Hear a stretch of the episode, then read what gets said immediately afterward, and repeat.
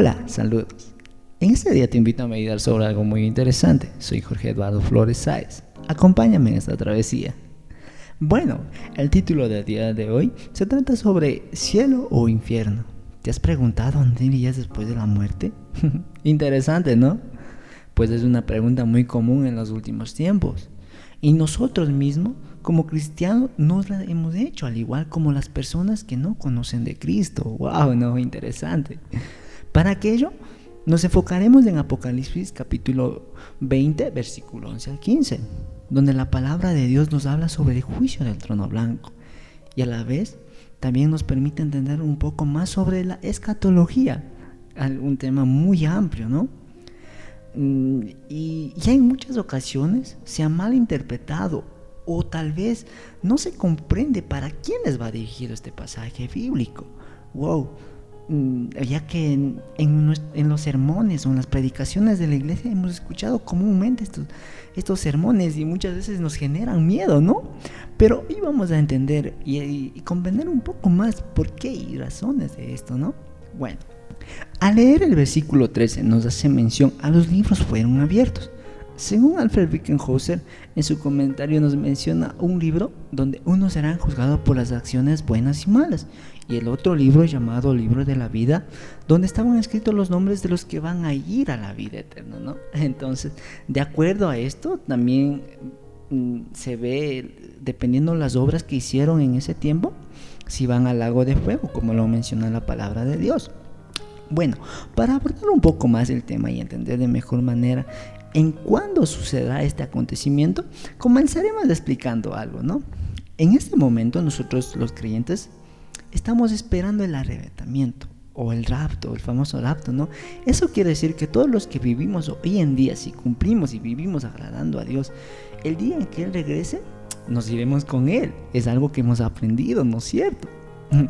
Pero aquí tenemos que tener en cuenta algo. Primero los muertos en Cristo y luego los que aún estaban con vida, o sea, nosotros los que estamos con vida iremos con el Señor, es, ¿no es cierto?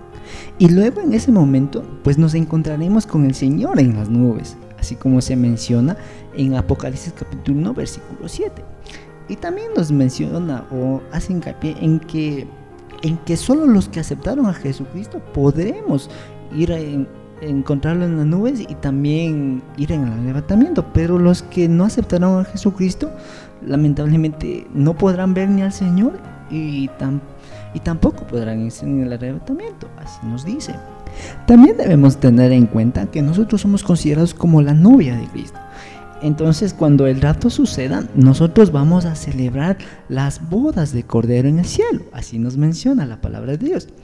Entonces, en ese momento, mientras los que somos salvos estamos celebrando las bodas de Cordero, aquí en la tierra se va a sufrir la tribulación, esa tribulación que se ha mencionado los siete años, ¿no?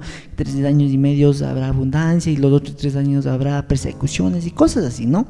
Esto está mencionado en, en Mateo capítulo 24, versículo 21 al 24 mismo, ¿no?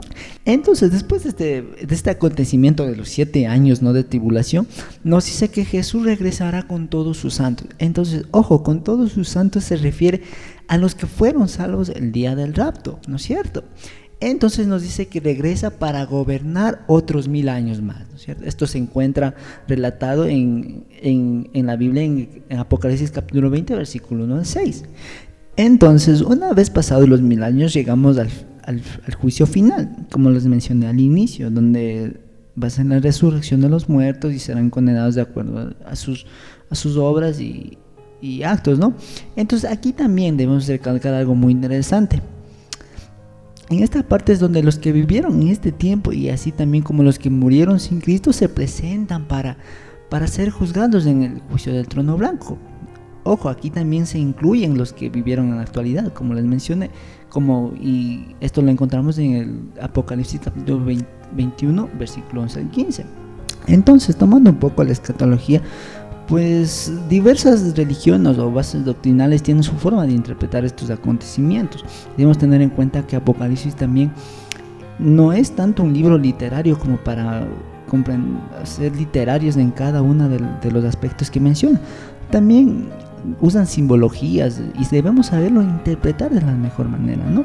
Entonces para esto debemos hacer un, un estudio tanto en exégesis y hermenéuticamente, ¿no? Esto nos permitirá entender de mejor manera los pasajes bíblicos. Eso sería como un pequeño detalle más. Gracias por acompañarme y saludos cordiales y bendiciones.